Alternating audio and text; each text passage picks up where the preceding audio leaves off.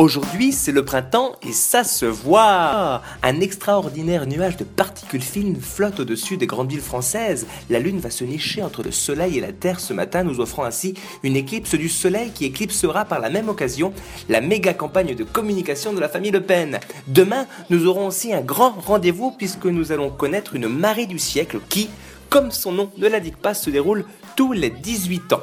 Alors, Qu'est-ce qu'une marée du siècle? Pour répondre à cette question, il faut déjà savoir ce qu'est une marée. Avant toute chose, il faut savoir que chaque corps dans l'univers exerce un effet d'attraction sur un corps plus petit que lui.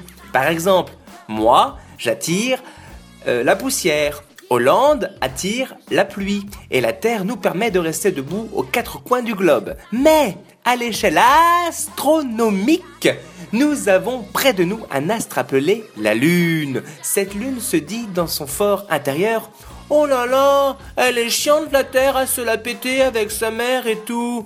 Moi aussi je voudrais bien en avoir de la mer. Et c'est pour cela que inlassablement, tel un aimant, la mer qui est sur la Terre est attirée par la Lune qui, avec ses petits bras aimantés, soudoie la mer de venir la rejoindre.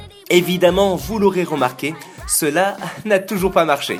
En revanche, il se peut que la Lune puisse fâter et demander un coup de main à un astre beaucoup plus grand.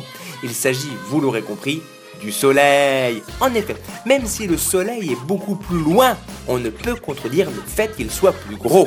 Une fois la Lune, que nous pourrions appeler Mimimati, et le Soleil, Gérard Depardieu, alignés, ils ont plus de force pour attirer la mer qui est sur la Terre, et donc nous avons des coefficients plus importants.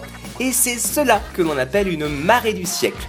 Pour plus de précision, je vous invite à aller sur YouTube où vous trouverez une vidéo explicative assez claire de ma part.